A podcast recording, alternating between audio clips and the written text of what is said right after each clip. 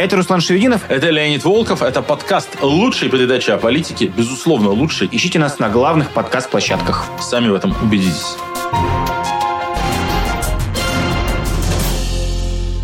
Всем привет, друзья! Это новый выпуск программы «Лучшая передача о политике», подкаста Шевединова и Волкова, в которых мы говорим о российской политике ровно два месяца до выборов, 17 января на календаре. Вот будем с вами говорить о том, что предшествовало этой дате, и что будет в ближайшие два месяца происходить перед выборами с этими самыми кандидатами, которые Владимиру Путину подыгрывают. В общем, говорим о выборах. Привет. Всем привет, дорогие друзья! Наша программа называется «Лучшая передача о политике». О политике, она потому что мы говорим здесь только о политике, прежде всего российской, хотя позже в этом году сделаем выпуски по американским выборам. Передача она, потому что мы ее передаем в YouTube и на всех подкаст-платформах, чтобы вы ее слушали, смотрели и обязательно ставили лайки. Ну а лучшая она, потому что с нами вы, наши замечательные зрители, те, кому действительно глубоко интересна российская политика во всех ее проявлениях. Спасибо вам большое, что смотрите, цените, оставляете ваши комментарии. Делайте этого побольше и почаще. А сегодня, конечно, мы собираемся затеять подробный обзор предвыборных раскладов, как будто это были бы настоящие выборы, то, что произойдет через два месяца чтобы не оговариваться 10 раз и 100 раз в воздухе не изображать руками кавычки вокруг слова «выборы», ну, скажем, это один раз. Это, конечно, не выбор, это абсолютно позорный цирк. Результат за Путина более или менее известен, явка более или менее известна. Все эксперты сходятся в том, что явку будут рисовать в первую очередь с помощью Дега в диапазоне 75-80%, а результат за Путина будут рисовать в диапазоне 80-85%. И нет ничего, что могло бы как-то воспрепятствовать в этом Элли Памфиловой. И то, что сейчас за два месяца до дня голосования – в стране нет никаких признаков ведущейся избирательной кампании, э, тоже подчеркивает, что это абсолютно фейковый выбор. Вон весь мир стоит на ушах и обсуждает давешние праймерис в Айове, э, да, в первом из 50 э, американских штатов, и эти республиканские праймери, за которыми действительно все следили, и которые были очень интересными, они происходят за 10 месяцев до дня голосования, и уже и вся Америка, и весь мир стоит на ушах, все обсуждают, взвешивают цифры. У нас ровно два месяца до номинальной даты дня голосования, точнее до трехдневки голосования, и как будто бы вообще ничего не происходит. Путин комментирует голые вечеринки, которые вот уже месяц удерживаются в топе российской политической жизни. Остальные кандидаты в президенты делают все, что угодно, чтобы только никто, не дай бог, не подумал, что они кандидаты в президенты. Вот сделав эту необходимую оговорку, мы все-таки как бы отринем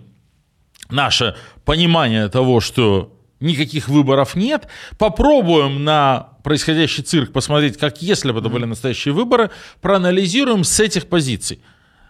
Я перед началом эфира предложил Руслану сделать такое интеллектуальное упражнение. Ну, человек, как известно, смертен, и непредсказуемо смертен. Вот завтра Путин сдохнет, молния в него попадет или а, на банановой шкурке поскользнется. А выборы уже назначены Советом Федерации, а кандидаты уже зарегистрированы. Как бы по закону возможности их отменить нету. Ну, умер человек и умер, бывает. И вот в бюллетене окажутся Даванков, Харитонов и Слуцкий. И сразу будет интересно, будет не праздный вопрос, а как бы, а у кого какая программа, а за кого голосовать, а кто что из себя представляет. Поэтому давайте вот представим себе, что на ближайшие два месяца Путин сдох. И обсудим этих кандидатов, как будто это настоящий выбор. А если он сдохнет, то это действительно превратится в настоящий выбор и совершенно немедленно, потому что там сразу, ох, какие интересы схлестнутся.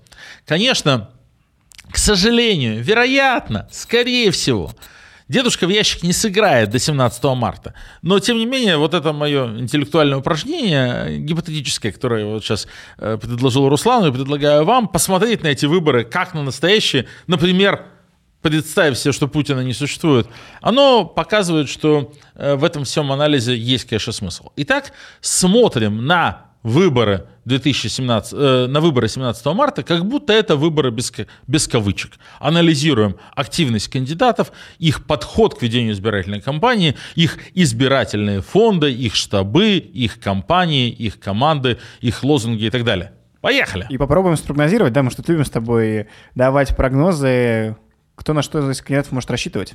А, ну, понимаем, про Путина мы уже много слышали и сами говорим, что им будут рисовать в Кремле, а вот про оставшихся кандидатов, то есть полянка довольно узкая. 20% примерно будет разыгрываться между Дованковым, Слуцким и Харитоновым, плюс э, если не будет никаких сюрпризов и больше кандидатов не появится, окажется, что не появится.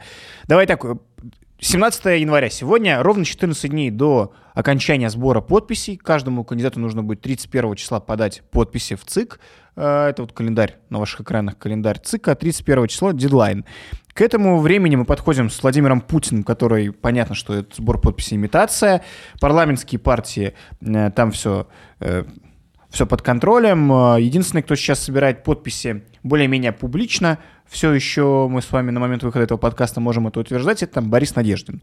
Теоретически где-то есть и Андрей Богданов, и Сергей Бабурин, которые и как Рада бы тоже русских. были выдвинуты, ну, Рада русских совсем смешно, она самовыдвиженка, 300 тысяч собирает. А вот Бабурин и Богданов как бы выдвинуты от политических партий, и как бы где-то там собирают 100 тысяч мы не видим никаких следов этой активности, никаких вообще ни малейших. Ну, там понятно, что решение об их регистрации политическое. Э, скажут в Кремле Богданова зарегистрировать, так зарегистрируют, даже если он принесет просто нераспечатанные пачки бумага с, бумаги mm-hmm. Снегурочка. Но э, вот с, с Надеждиным действительно ситуация ну, неоднозначная и интересная, потому что он заявил, что будет собирать, он открыл какие-то штабы Центра сбора подписей. В ряде случаев, в ряде случаев, в этих штабах вполне себе живые люди. Угу. Некоторых из них мы знаем, хотя, конечно, ситуация разная. Скажем, э, например, в Новосибирске. Угу. Там э, сбором подписей за Надежду занимается Света Коверзина. Депутат городской думы, коалиция. бывшая яблочница из коалиции. Она шла вместе на выборы вместе с Сергеем Бойко, стала депутатом вместе с Сергеем Бойко и Хельгой Пироговой угу. и Антоном Картавиным. Очень правильно себя ведет, очень крутая местная, значит, замечательная активистка, у которой есть живые сторонники. Соседняя Кемеровская область. Там э, я офигел, когда увидел, там штаб Надежды возглавляет такой Павел Будников, э, местный адвокат, mm-hmm. который пытался открыть штаб Навального в Кемерово, вот на самых, когда мы только создавали сеть штабов, мы его пробили, и он оказался просто, ну, там, мент ментом, то есть там э, справа и слева просто э, связанный, ну, то есть там адвокат, который, там, знаешь, по назначению, mm-hmm. там, обстоят какие-то грязные делишки, ну, то есть там совсем-совсем ФСБшный или ментовской, непонятно.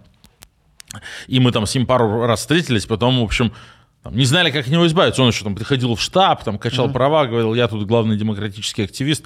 Ну, как бы там, там совсем, совсем неприятный человек. И вот таких контрастов много. То есть, э, видимо, потому что вот эта сеть строилась в ужасной спешке, они не начали за год, как мы и где-то в регионах были проверенные активисты, где-то в регионах совершенно случайные люди, очень подозрительные или просто не раньше никогда не замечены ни в коем, э, ни в ком политическом активизме. А в некоторых очень достойные люди, прямо хорошие, классные ребята э, пошли делать эти штабы Надеждина. Поэтому я бы не исключал того, что они могут эти 100 тысяч подписей собрать. 100 тысяч это не бог весь сколько. Но судя по их собственным данным, Пока вообще не получается. Вот последнее, что я видел, 11 тысяч. да, 11 тысяч собранных подписей очень низкие темпы. А 31 января это дедлайн для подачи в ЦИК. Да. Но до подачи в ЦИК там еще надо сделать следующее же. надо их привести в одно место, проверить, выкинуть брак, заверить подписи сборщиков и нотариусов, угу. исправить исправление, сброшуровать, сложить определенным образом. Вот это целое дело. А, в общем, ну вот я по оценке наших юристов, типа, если у тебя 26, там, 25 января этих э, подписей нет в Москве, то податься в ЦИК до 31 невозможно, просто нереально. Невозможно проверить и оформить их по требованиям законодательства. Что оставляет надежды, ну, типа, неделю, а за предыдущие три недели они собрали только 10 тысяч подписей э, из 100. Плюс, ну, конечно, 100 мало, то есть Запас хотя бы 150, да, чтобы был запас на брак, на, э, скажем, у тебя есть сборщик, он собрал что-то, а потом там не согласился пойти к нотариусу, или там в этом городе не нашлось нотариуса, который готов заверять подписи оппозиционного кандидата. Все, ты выкидываешь все его подписные листы. Поэтому, ну, как бы, там, моя экспертная оценка, человек, который занимался, ну, вот когда в Новосибирске э, в 15-м нам надо было собрать 11 тысяч подписей, мы собрали 17. И после всех выбраковок, после выбрасывания сборщиков, э, которых мы не могли взять, после подозрительных, после засланных в штаб рисовальщиков подписей, э, мы как раз 12 и оставили чистых, которые уже смогли э, подать. Вот, ну, как бы, вот этот опыт показывает, ну, типа, надо 150. Пока у них заявлено 11 и осталась неделя, как бы не верится совсем. Но Посмотрим, чудеса случаются. Может быть, сейчас люди там проснутся после каникул, да. пойдут потоком в эти а, точки сбора, что-то получится, будем посмотреть. Я так скажу, если есть возможность, сходите. Лишним не будет, э, понятно, никаких иллюзий не питаем. А, и хуже точно не будет. Шансов хуже... на регистрацию, скорее всего, нет, но лучше так, чем, чем никак. Я остаюсь э, при своей точке зрения, что я, во-первых, не считаю, что Надеждин кремлевский проект. Угу. Так вот, я хочу это обозначить. А, Борис Надеждин, он то, что в американской политике называется perennial candidate, вечный кандидат. Человек, который просто в хорошем и в плохом смысле болеет политикой. Ну, мы тоже все в каком-то смысле болеем политикой, да? Мы, давайте честно, мы с вами, дорогие зрители, политические фрики. Мы следим за политикой там в 10 раз больше, чем рядовой обыватель, или в 100 раз больше. Мы интересуемся, мы разбираемся в деталях. И есть люди, у которых это принимают такую форму, что вот там ни одни выборы я не готов пропустить. Ну а вдруг повезет. Поэтому Надеждин и от «Единой России» в праймерис участвовал, и от «Справедливой России» выдвигался, и от коммунистов, и от либералов, от кого только, потому что ну, это такой человек, для которого там, большой ценностью является само по себе участие в выборах. И я не вижу в его выдвижении какого-то там флера согласованности. Был бы он согласован, у него все шло как по маслу угу. с его сбором подписей сейчас и так далее. Но я не вижу никаких резонов для Кремля его допускать. Наверное, Кириенко смотрит, присматривается. Вот Дунцова, она была абсолютно свежим лицом. И по росту ее телеграм-каналу, по росту интереса к ней, мы видели, как она, вот то, что называется, набирала политический моментум. И понятно было, что это надо срезать на взлете, потому что это могло стать что чем-то опасным. Надеждин, там, старый знакомый угу. Сергея Кириенко еще по партии «Новая сила», безусловно, ему не кажется чем-то опасным. Но я не думаю, что выдвижение Надеждина было с Кириенко согласованным. Скорее, Наверное, здесь меня покидают тухлыми помидорами, но мы же в нашей программе называем вещи своими именами mm-hmm. и говорим все как есть. Скорее, Надеждин этим выдвижением пытался, ну, как бы влезть на поляну. Да. Это была такая публичная оферта.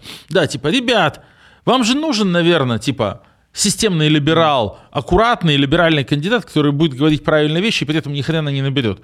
Вы 6 лет назад заплатили Ксюше Собчак 20 миллионов евро за эту работу, а я готов сделать то же самое – в 10 раз дешевле, дайте мне 2 миллиона, и я типа для вас все это отработаю. Ну или там сколько там. Я готов быть неизбираемым либеральным кандидатом. Я буду говорить правильные вещи против войны, которые будут нравиться либеральной аудитории, при этом ни политической биографией, ни рожей, ни харизмой, ни, ни организационными способностями. Я не вырос, разумеется, для того, чтобы хоть сколько-то серьезное количество набор э, голосов подобрать. Я вам подхожу. Возьмите меня таким. И это, в принципе, не так плохо. То есть, если бы это услышали, его взяли, у нас в бюллетене появился бы человек, за которого не стыдно голосовать, который ну, совершенно ну, нормальный человек. Нам было бы только лучше. И степень деградации российской политической системы к 2024 году как раз подчеркивается тем, что даже такую беззубую, безобидную заявку, судя по всему, в Кремле не готовы рассматривать, mm-hmm. дуют на воду и не готовы даже тени какого-то вот там либерализма, отклонения от генеральной линии партии, отклонения от всеобщего одобряемся допустить. Помнят, наверное, даже там Грудинина, который вошел во вкус самостоятельного ведения кампании, э, понюхал вот этого политического кайфа, когда люди к тебе начинают приходить, да, да. когда там молодые активисты приходят и говорят, а мы хотим у вас волонтерить, мы хотим то все сделать. А Грудинин шел исходно как совершенно системный кандидат. Совершенно системный. Но потом к нему потянулись люди. И он сам поверил в то, что он интересен людям. Он не был интересен. Интересен был то, что он был свежим лицом, и то, что он был типа против Путина. И для огромного количества людей это вот стало такой точкой притяжения. Он в это поверил, стал высказываться все резче и резче, и потом огреб по полной, его просто законопатили, э, конечно же, просто по самое не могу, за, ту, за тот малейший налет фронды, а, которую он себе позволял. Вот сейчас кажется, что Кремль даже уже к этому малейшему налету фронды э, не готов. То есть мой прогноз остается таким, как мы его с тобой уже обсуждали, что никакого надежды на, в бюллетенях не будет, угу. а сделать это Кремлю очень просто, потому что э, сам он, судя по всему, подписи не собирает, они могли бы ему помочь с подписями, но они просто не будут помогать. Ну да, я, честно говоря, тоже э, пришел к такому мнению, что, скорее всего, его не будет в бюллетене, но это не отменяет того, что, друзья, сходите, поставьте подпись, если в вашем городе штаб имеется. А, давай тогда про тех, кто в бюллетене будет точно. А, Дованков, Харитонов, Слуцкий и про Путина тоже отдельно Погодите, поговорим. Дованков, Харитонов, Слуцкий будет точно. А про Путина мы решили, что он сдохнет. А про Путина... Ну, мечты сбываются. Ну, Газпром мечты сбываются. Знаешь, давай как бы это... А, из чего? Смотри, главная неожиданность, которая вот во всем этом... Мы с тобой и многие эксперты также предсказывали, что будет три кандидата. А, оказалось, что их четыре. Дованков все-таки есть, представитель новых людей. А, не лидер партии «Новые люди», Нечаев, э, миллиардер, который Фаберлик и все дела, а Дованков, экс-кандидат в мэра Москвы, автор э, стандарта... Набравший сколько? 2,5%? Типа, типа того, автор стандарта шаурмы и в целом э, такой фриковатого типа молодой человек, но и довольно вы, активный. Выпускник политической школы Сергей Кириенко. Да, э, сотрудник АП в прошлом, э, вице-премьер Госдумы сейчас. Вице-спикер, Кирен... да. Вице-спикер, да. Близкий к Кириенко человек. 39 лет. Молодой. Что, как отмечалось многими экспертами, будет абсолютным препятствием для выдвижения его на выборах, mm-hmm. потому что Путин подобрал, просил подобрать ему кого постарше, чтобы не выглядеть дедушкой.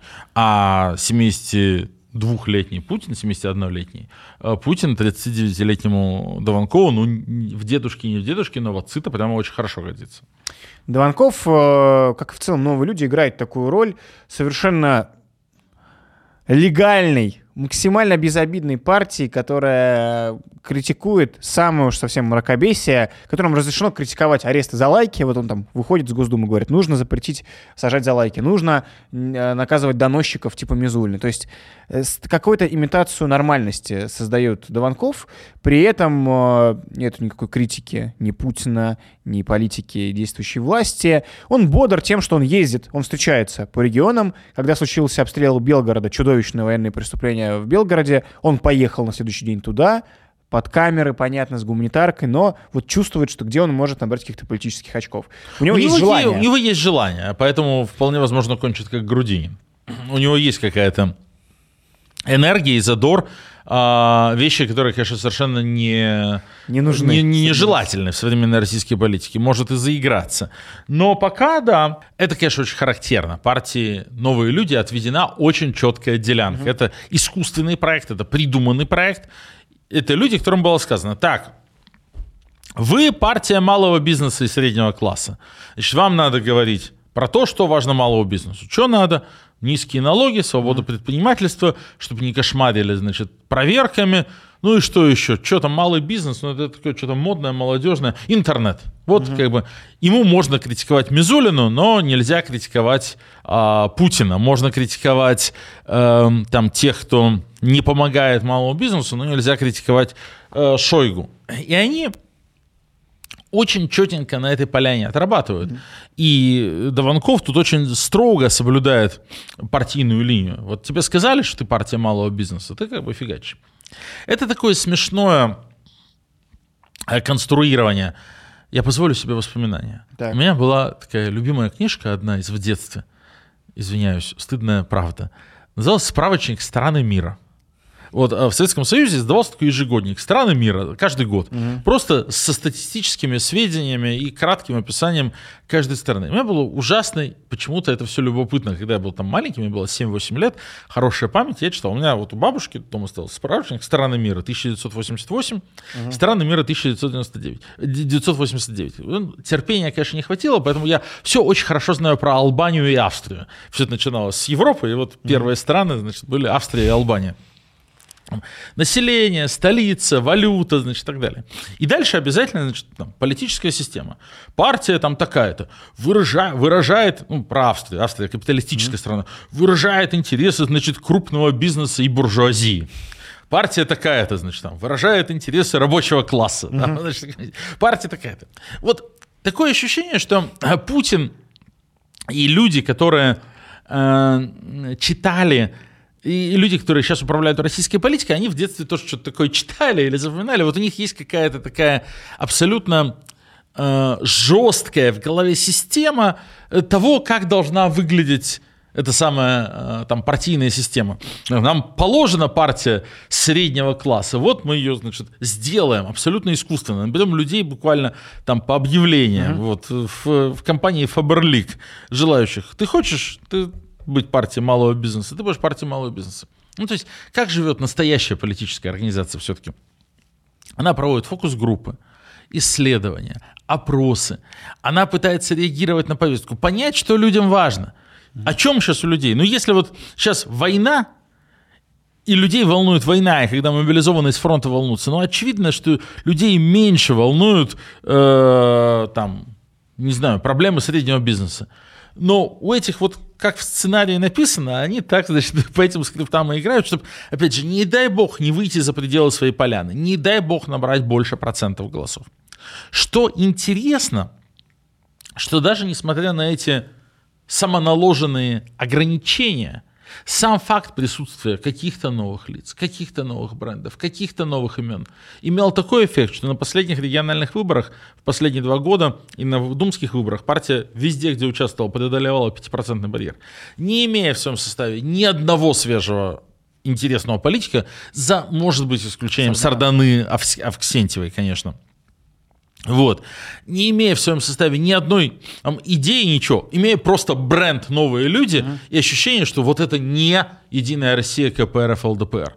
И этого хватило, чтобы потеснить «Справедливую Россию», с позиции как бы четвертой э, системной партии, набрать гораздо больше, сформировать крупные фракции в нескольких региональных парламентах uh-huh. и так далее. Очень интересно будет посмотреть, насколько этого хватит, чтобы аж на президентских выборах набрать какое-то количество голосов. Здесь вспоминается ну, Прохоров, который тоже был крайне далек от народа. Олигарх, проститутки, Куршевель, ну, вот эта вся фигня. Лень, Но просто ситуация, да, там абсолютно нового лица, какой-то надежды там на перемены, mm-hmm. и хренак, откуда ни возьмись, 8% в целом по стране, 20% в крупных городах. Я не думаю, что Даванкова все это ждет.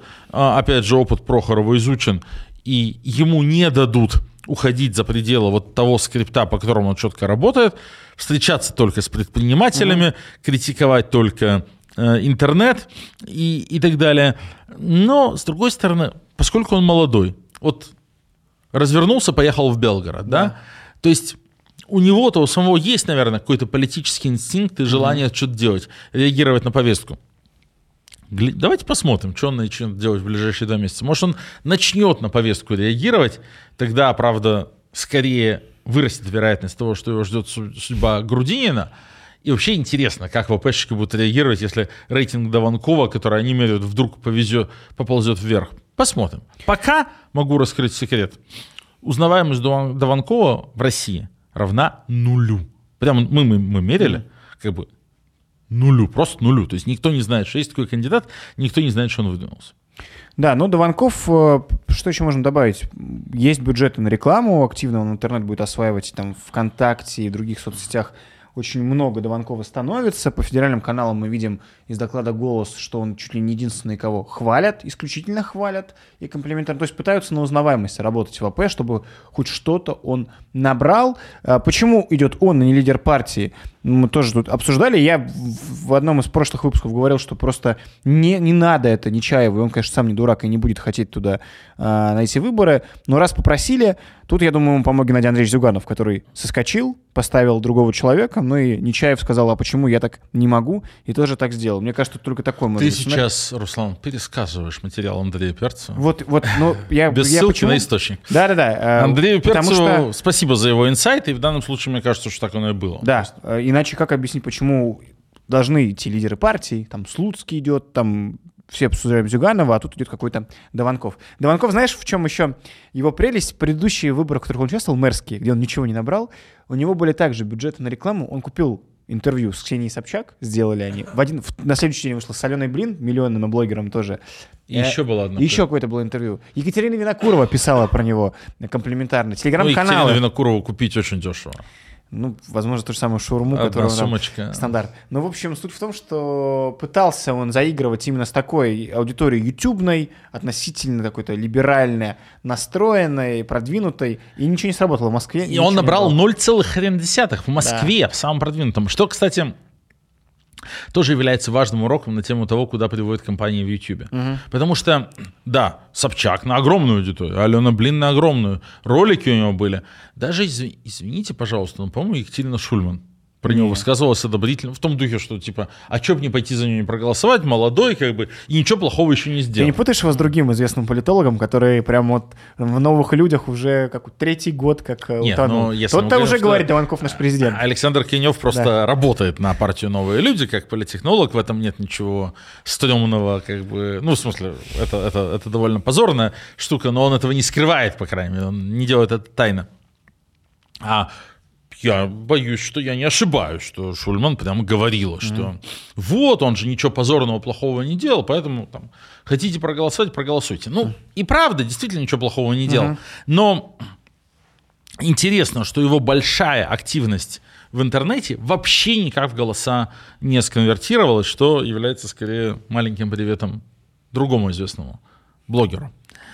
А, при этом ты вот говоришь, у него есть деньги, он молодой, ресурсный. Формально денег у него нет. Угу. Ну, кто смотрит формально? А, а здесь надо напомнить, что вообще-то российское законодательство позволяет и угу. требует от избирательных комиссий проводить самые прозрачные и честные выборы в мире. Да. Нигде в мире нет таких честных и прозрачных, конкурентных и равных выборов, как в России, как мы знаем.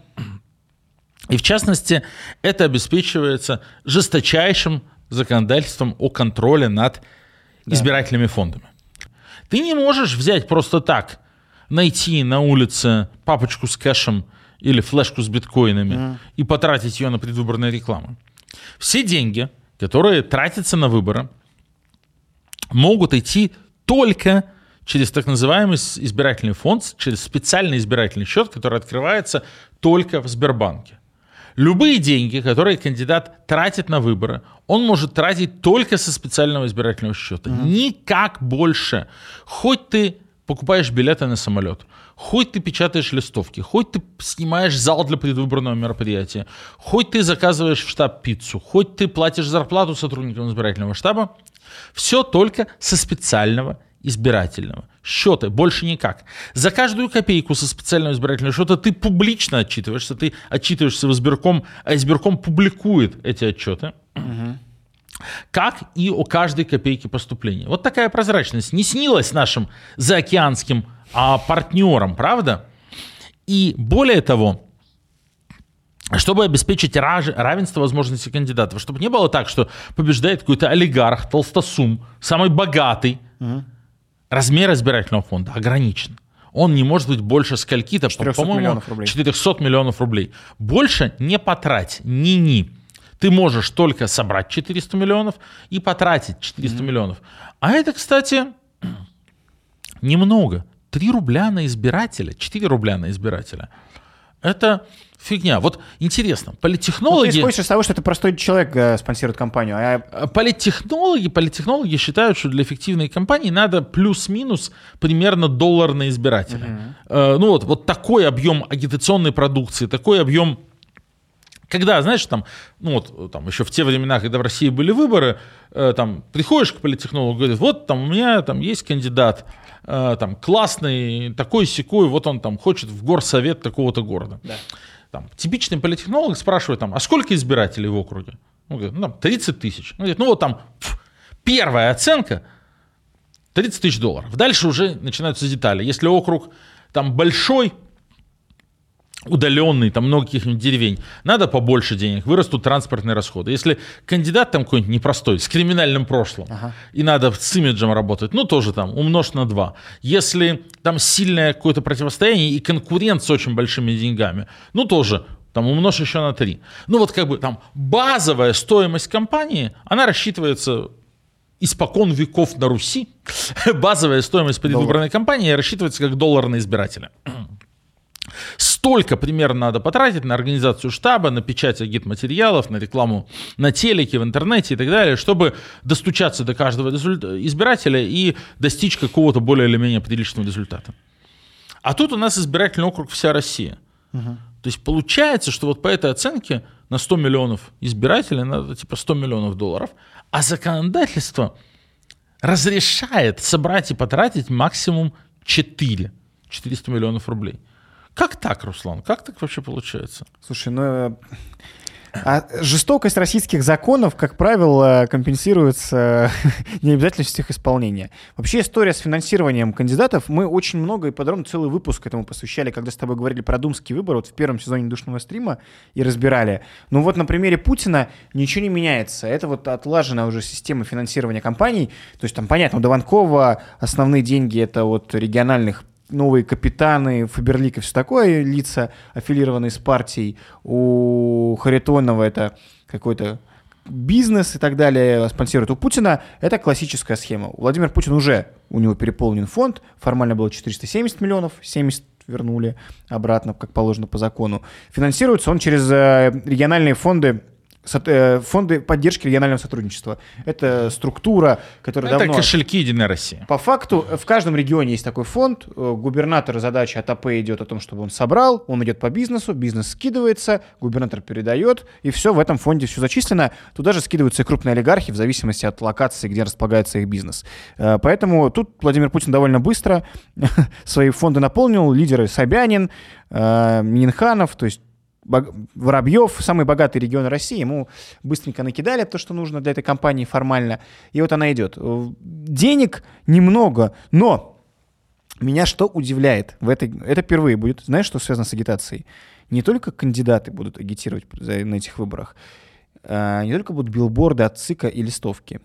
Впервые будет ПДД, то, что мы называем поквартирный обход от ЦИКа. ЦИК отправляет несколько десятков тысяч людей поквартирно обходить 17 февраля по 7 марта с целью информирования о выборах. По крайней мере, на это выделены бюджетные деньги, то есть это прям целая большая работа будет вестись. А ты говоришь, явка не нужна. А, вот она. ОДД, надо сказать, очень неблагодарная работа. Там и могут и по лицу ударить, и по известному адресу послать. Очень мне интересно посмотреть, как вот эти вот 360 тысяч сотрудников УИКов, которых будет координировать 8,5 тысяч координаторов, реально будут заниматься по квартирным входом от двери к двери. А, про... Я хочу закончить мысль про избирательные фонды.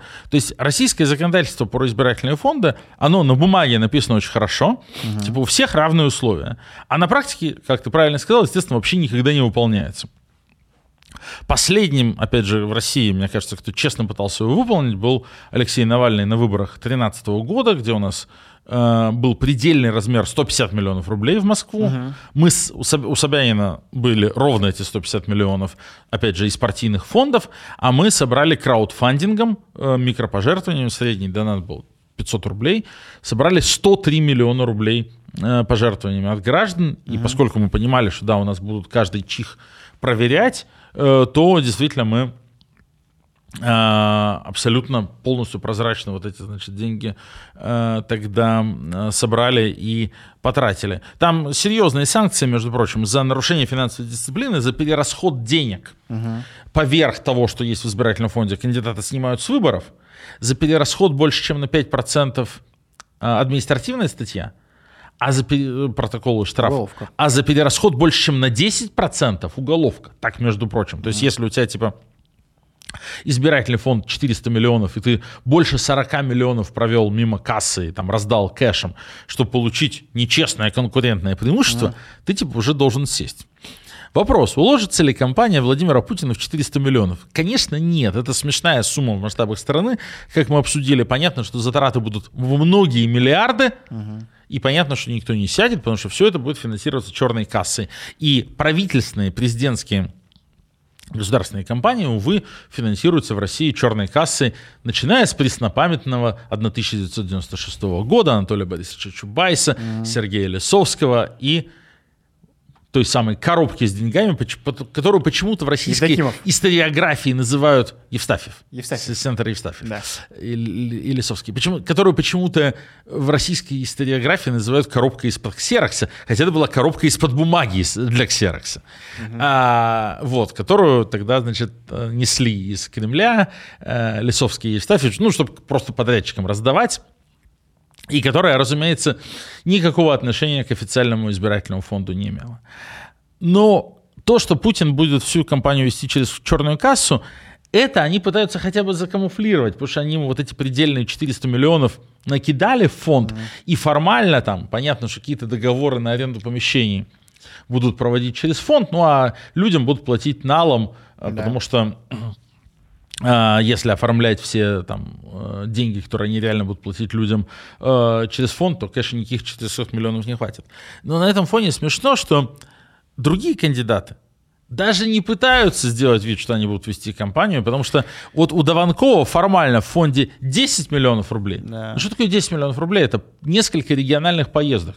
Ну вот, окей, поехал кандидат. Кроме шуток. Кандидат едет.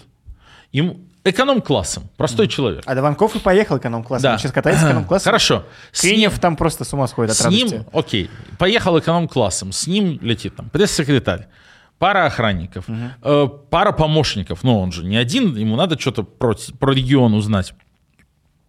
Ну, хотя бы человек 8-10, на самом деле, наверное, 20, но хотя бы 8 человек летит. Угу. Летит там в далекий регион, на Дальний Восток, куда он там полетел? Хабаровск. Да. Ну, считай, типа, 60 тысяч туда-обратно билеты на 8 человек, 500. Гостиница, снять зал для помещения, туда-сюда, видео сделать, выпустить, ну, ну миллион. Ну, 10 миллионов, это что, 10 поездок. Ну, то есть, как бы невозможно вести компанию в масштабах страны 10 миллионов рублей. 10 миллионов – это бюджет компании, не знаю, ну, в Мосгордуму не хватает. 10 миллионов рублей? 10 миллионов Какая, рублей на Мосгордумскую компанию не хватает. Там в Новосибирскую городскую думу по округу 10 миллионов рублей – это нормальный бюджет компании на округ 50 тысяч избирателей. У, у этого, у Слуцкого 30 миллионов рублей. У Харитонова лучше всего ноль.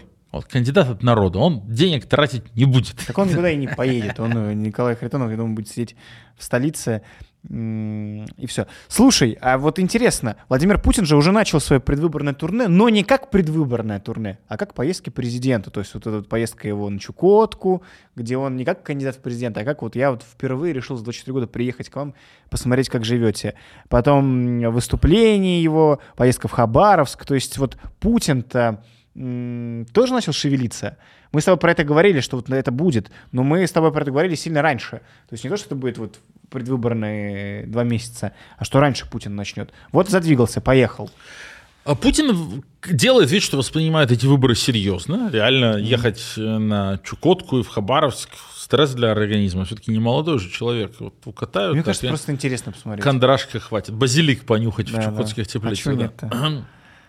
Но, конечно, видимо, что то, что мы с тобой обсуждали, кстати, в этом же эфире, что люди-то не понимают в массе своей, что в России с выборами происходит. Угу. Им хочется, чтобы избирательная кампания выглядела как избирательная кампания.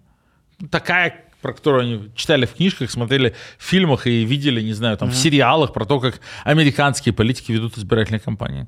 И Путин, рассказывая про патриотизм и недопустимость низкопоклонства перед Западом, он отчаянно косплеит американского политика. Значит, надо ехать по регионам, значит, проклиная все, вылезает, значит, из теплого гнездышка, э, чмокает Алину, значит, в щечку, одевается и едет по регионам, потому что избиратель этого хочет и ждет. И это тоже важная штука. То, что мы с тобой много раз говорили, что когда люди описывают российскую политическую систему как полностью тоталитарную, что им плевать вообще на избирателей, плевать на общественное мнение. Да нет, нет. Вот есть запрос, вы типа перед нами попляшите, дорогие политики. Мы типа за тебя, Путин, проголосуем, но ты нам сначала изобрази тут. Обещания какие-то раздай. Пообещай вот как от местечкового муниципального депутата ждут, что он будет строить скамейки и детские площадки, от этого ждут, что там в наш регион приедь, пообещай железнодорожную ветку. Ага а в наш реконструкцию аэропорта, а нам строительство моста, а нам там еще что-нибудь. И Путин бежит и отрабатывает. Ты сказал про американские сериалы и выборы. Я вспомнил, как в книжке Зыгоря, помнишь, «Вся президентская рать» рассказывается, «Вся кремлевская рать». Он рассказывает о том, что вот его источники в Кремле, Зыгоря, а я как бы Зыгорю свойственно не доверять, рассказывал о том, что Путин чуть ли не заставляет вот весь у окружения свое политическое смотреть карточный домик, потому что вот там типа стандарты как должно Так я как раз хотел сказать, вот он карточного домика обсмотрелся да, да. и вспомнит, помнит, как Фрэнк Андервуд ведет свои компании, и вот пытается... Ну, последний сезон не очень был. Надеюсь, Владимира Путина тоже не будет, точнее, Владимира Путина, и это будет уже поездки Алины. Но если серьезно, вот, вот Путин в эти выборы вступает так, э, деньги есть, неограниченный ресурс. Про Путина говорить бессмысленно. Меня вот что интересует, и хочется с тобой вот эту тему затронуть. Мы с тобой говорим про 80%, э, на которые ориентируется Кремль для Путина. И то есть Харитонову, Дованкову и Слуцкому надо разыгрывать 20% на троих. Это довольно немного.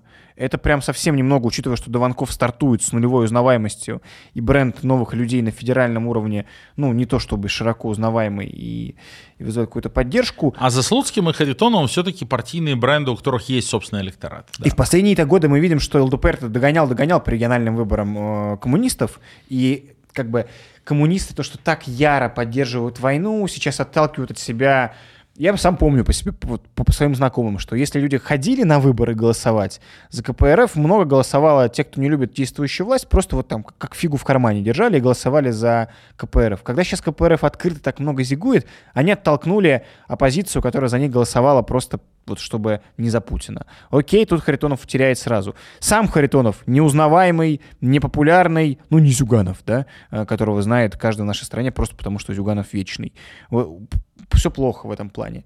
А, Слуцкий тоже no name, но бренд ЛДПР в целом даже после смерти Жириновского не потерял, по крайней мере, по первым выборам, которые мы видели. И э, я вообще думаю, что нас может ждать впервые, начиная с...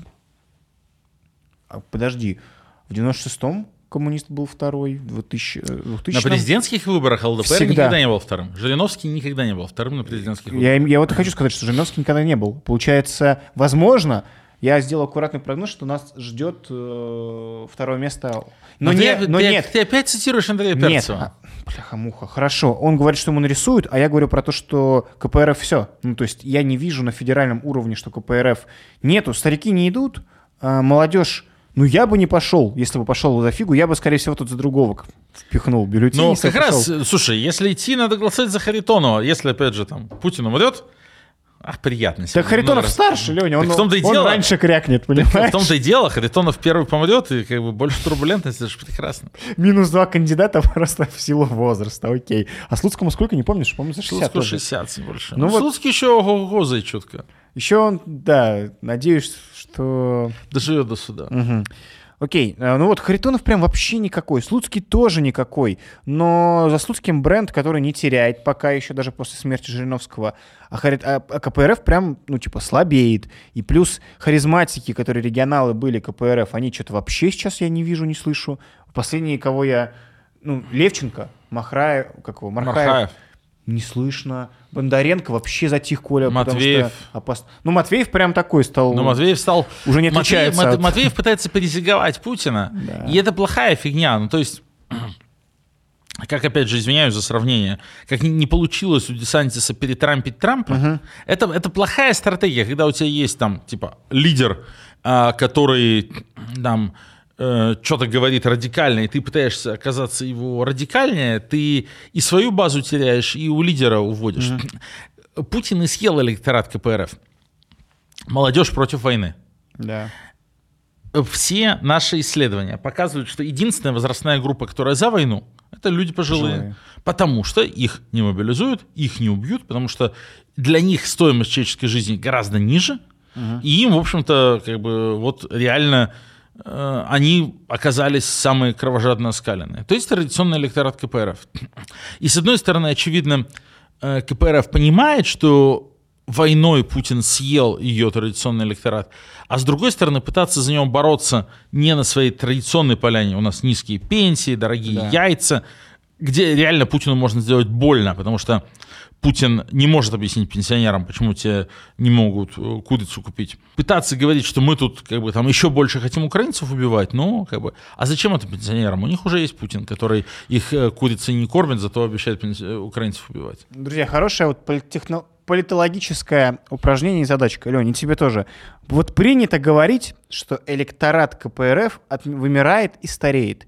И когда ты начинаешь расспрашивать, а что вы имеете в виду под традиционный электорат КПРФ, все говорят, ну это вот те, кто ностальгирует по СССР, те, кто застал распад Советского Союза, те, кто вот страдают от того, что у нас теперь Россия, а не Советский Союз. Но 33 года прошло с момента распада и, Советского Союза. 33 нет года прошло. никакого электората КПРФ того самого. Правильно. И плюс к тому, их давно уже съел Путин. Да. Когда говорят про там, электорат Зюганова, имеют в виду там, бабушку в платочке, а бабушке в платочке, которая сейчас там, 75, ей было в 91 году 42. 42. И она никакая не бабушка, в 40, в 42 она как раз была активным самым активным драйвером как раз mm. перемен. Это как раз был тот слой людей, которые, на которых там, мирная революция 91 года состоялась, и советскую гадину-то и, и, и дораздавили.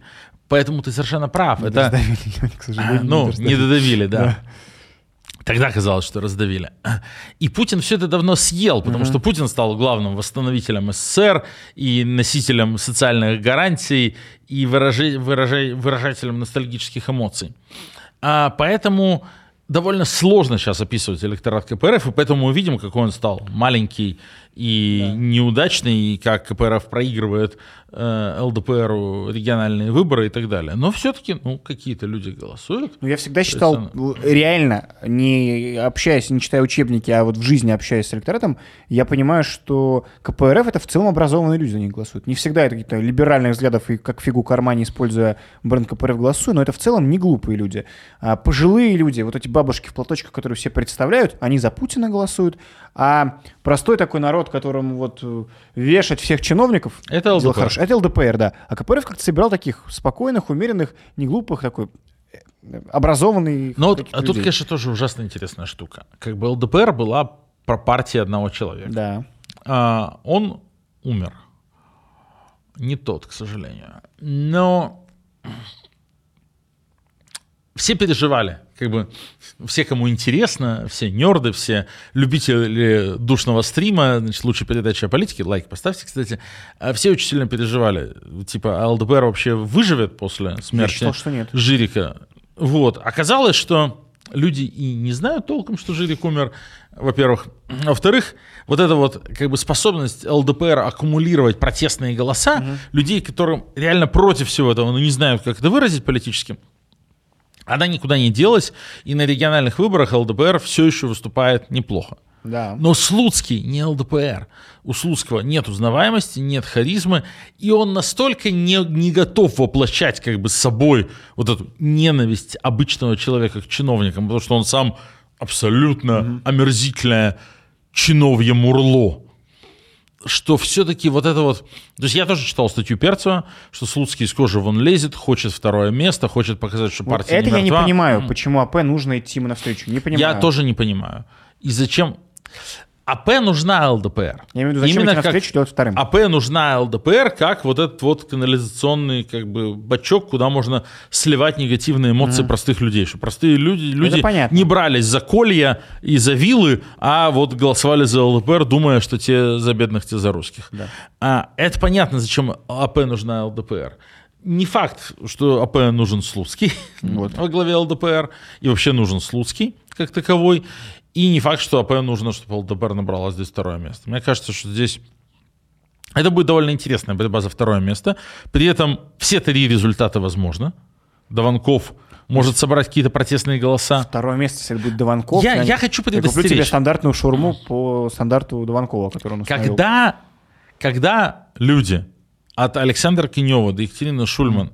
говорят, что Дованков, он же приличный, там, не людоед, mm. тут, конечно, я очень прошу всех не очаровываться. Во-первых, людоед. Он военный преступник. Он голосовал за, все, за как депутат Госдумы угу. за все-все-все, за присоединение четырех регионов. Он был один из тех людей, кто узаканивал э, все вот эти военные преступления. Он находится во всех санкционных списках. Угу. Он ничем не отличается от Харитонова э, и так далее. И вот в нашем как бы виртуальном эксперименте представим себе, что Путин умер.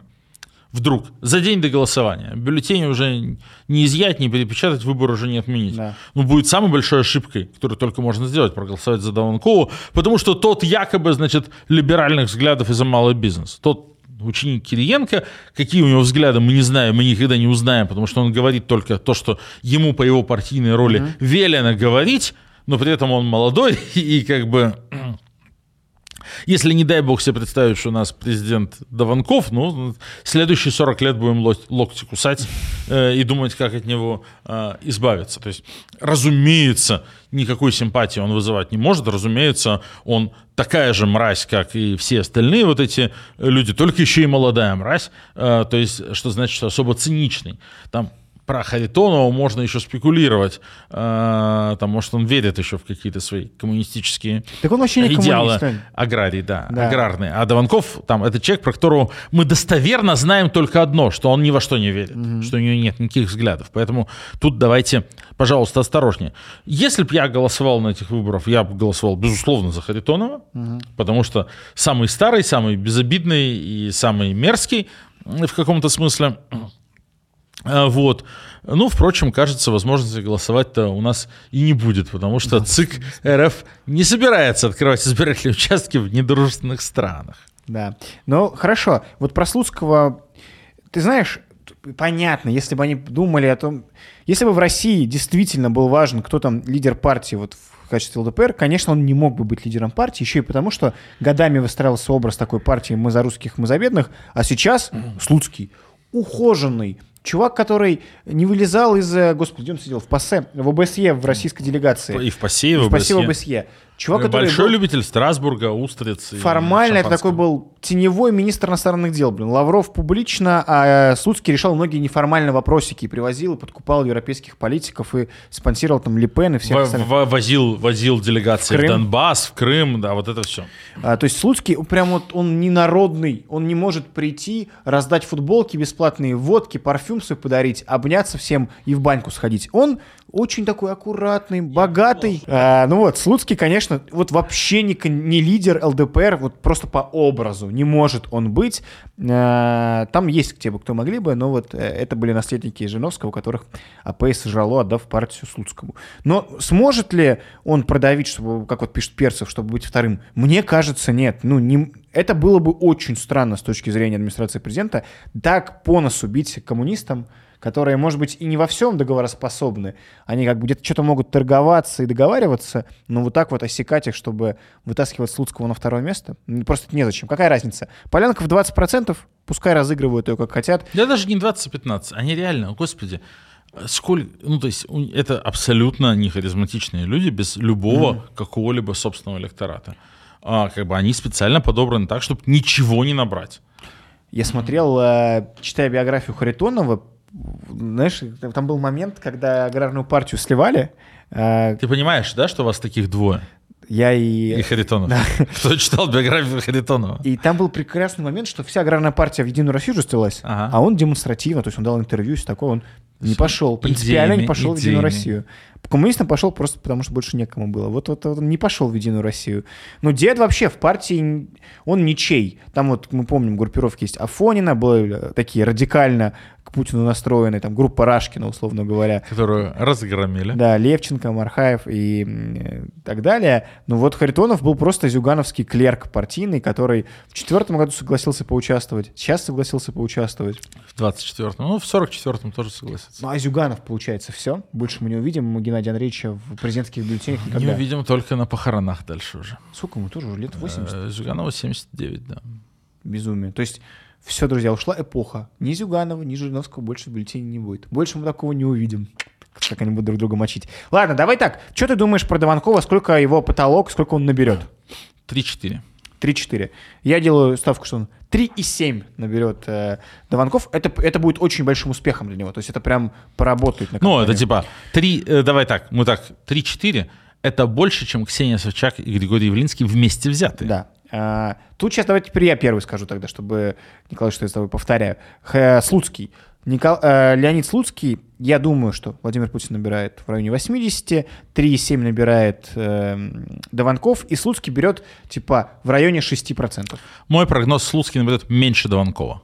Вот я сделаю Думаешь? радикальный прогноз. Да, несмотря на то, что он лезет из штанов, несмотря на то, что его подсвечивают, вот здесь как бы даже вот эти рассерженные э, люди, которые обычно голосуют за ЛДПР, окей, они готовы были голосовать за Жирика, они готовы были голосовать за ЛДПР, но мне кажется, что нет силы на земле, которая поможет им поверить, что Леонид Эдуардович Слуцкий э, раскормленный московский мажор, Да. прием родной Сын сын, Ресина. родной сын Владимира Ресина, многолетнего лужковского заместителя, старейшего депутата Госдумы сейчас, э, что он является вот воплощением их желания, значит, э, бабам цветы, детям мороженое. Просто, ну, не, я, не- я понимаю твой расчет на то, что Дованков просто принцип нового лица, но Слуцкий также для федеральной политики новое лицо. Э, Бренд э, отторжения такого еще не вызывает у всех. Ну, не-не, не думаю. Я вот ставлю, что в районе 6% Слуцкий и чуть больше, чем он, э, меньше, около 8%, думаю, даже, на самом деле, меньше, берет Харитонов, а Путин Ну получает... вот, вот я ставлю, что Слуцкий 2-3, э, Расхождение. э, Харит- э, Дованков 3-4, а Харитонов 6-7. Да, да. Ну, больше восьми я не, не, не представляю, никому нельзя будет. Кстати, а ведь Харитонов очень много набрал в четвертом году, когда был супероппонент Малышкин. Ну, когда это было? А Путин, когда переизбрал... Сколько, суперсрок, 12, что ли? Я не помню уже. Он набрал там типа больше, типа 14%, что-то такое. Это, ну, слушай, это ты политик, который на президентских выборах набрал 14%, это на секундочку, типа, больше 10 миллионов избирателей. Да. Прикинь, это вторая сила в стране Николай Харитонов, а мы вот сидим смеемся. Николай Харитонов, приношу извинения, вы серьезная политическая сила. Ну вот, э, прогнозы мы с тобой сделали, а явка? А явка большая. Ну, давай мы все-таки с тобой как бы тоже, мы прогнозы это относительно чего делаем? Мы делаем прогнозы относительно цифр, которые Памфилова огласит. Ну да. Ну, как бы у нас нет возможности сделать прогноз относительно реальных результатов голосования, потому что мы их не знаем и не узнаем. Есть, кстати, в соцсетях распространенное заблуждение. Типа, неважно, что Памфилова нарисует, потом придет Сергей Шпилькин, построит графики, мы на них посмотрим и увидим, как было на самом деле. Вот, э, дорогие друзья, я хочу вас расстроить, но вы отстали от жизни. Это уже несколько лет не так. Уже никакие графики Шпилькина ничего не показывают, потому что ДЭГ, который сбрасывает все голоса в одну электронную корзину, в один огромный электронный участок, и графики Шпилькина теряют смысл. И второе, потому что нет уже традиционных вбросов. Ну подожди, они, Лень, прости, они, они публикуют отдельно тоже результаты ДЭГа. То есть они не, Да, но в- по, по региону в целом, не в разбивке по участкам. не, не в разбивке по участку. Ну и да. все. А у Шпилькина что ты такое? каждый участок? Конечно. Что такое график Шпилькина? У тебя есть по одной оси как бы количество участков, Да. по другой процент голосов.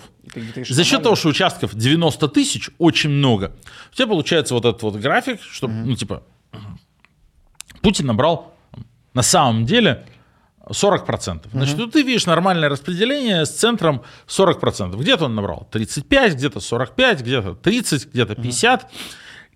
Очень редко где 25, очень редко где 55, если центр этого вот колоколообразного рас- распределения типа 40%. Вот. И дальше вдруг справа на этом графике начинает расти аномалия.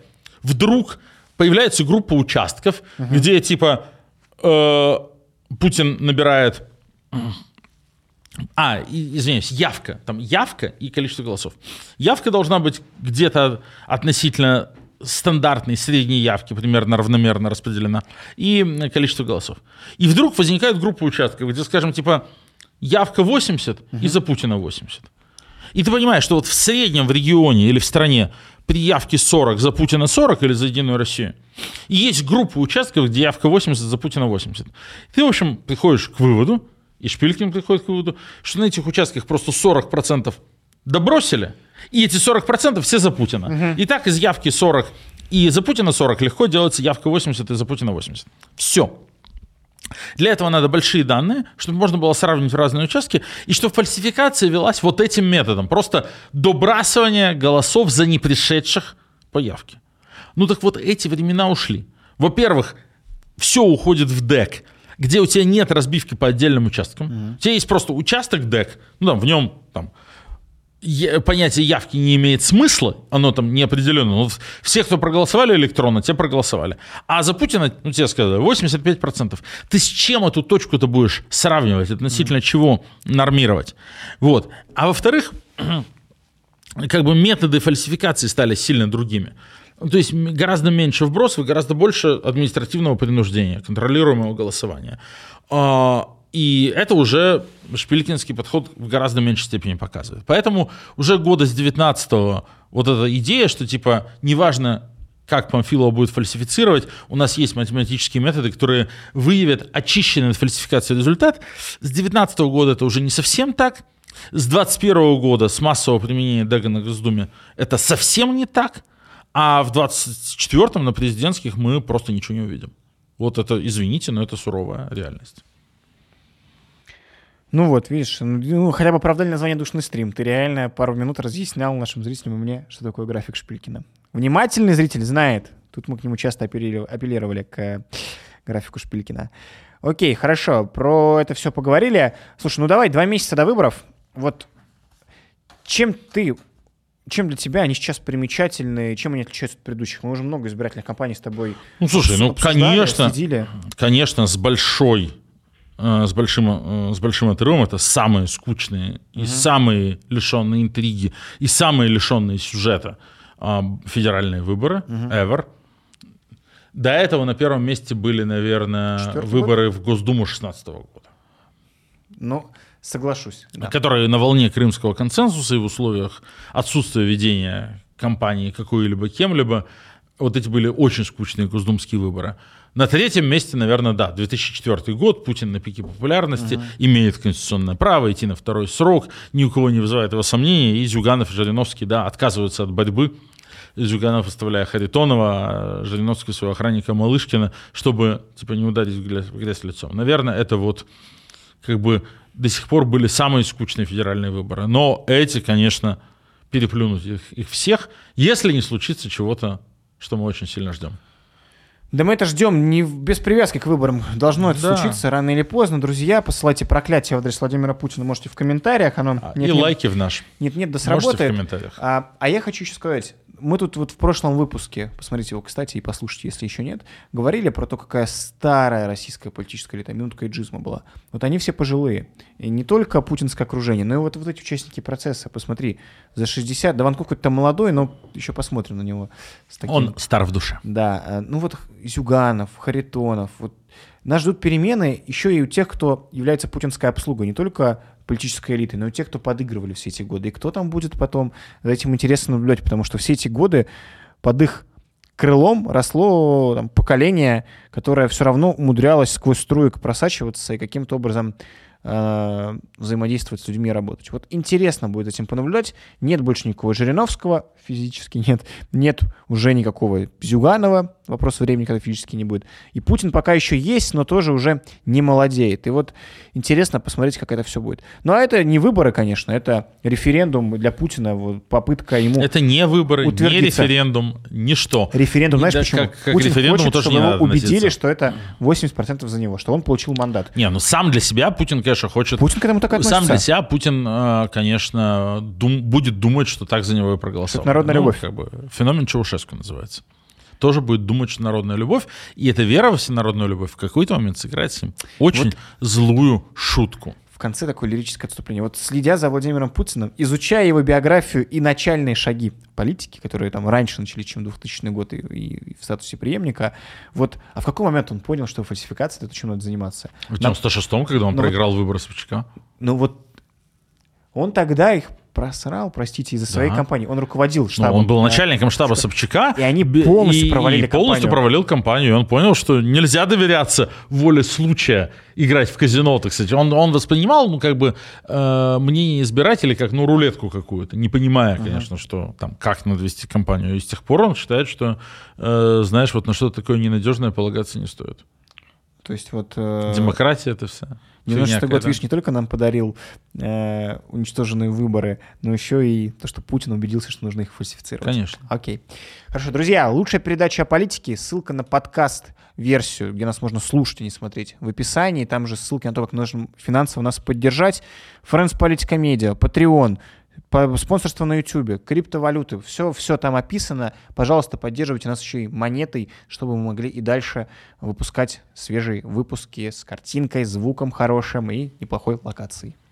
Спасибо большое, дорогие друзья. Но главное, конечно, это не локация, это вы, наша любимая аудитория. Ставьте лайк, делитесь этой трансляцией, где только сможете. Нам важно вовлечь в серьезное обсуждение политических процессов в России как можно более широкую аудиторию, хотя мы понимаем, что у нас такой подкаст для нердов, но, возможно, все равно кто-то послушает, что-то в чем-то разберется, ему будет интересно что-нибудь такое узнать про то, как избирательные фонды устроены, или про то, как, э, сколько стоит ведение а компании в России. В конце концов, все это не такие уж и лишенные занимательности факты. Спасибо, что были с нами сегодня. Чуть не забыл, вот Леня уже попрощался, я чуть не забыл, друзья. А ведь есть еще один кандидат. Это вот кандидат, кандидат Россия без Путина, не Путин.орг. Вы, пожалуйста, его поддержите, зайдите на этот сайт, э, там все сказано, как и что нужно сделать. Плевать, что будет с 15 по 17 марта, важно прямо сейчас сделать, исполнить свой гражданский минимум, гражданский долг каждого патриота. Ссылка также в описании и QR-код на экране. Вот теперь точно пока. Спасибо большое. За Россию без Путина. До новых встреч. Пока.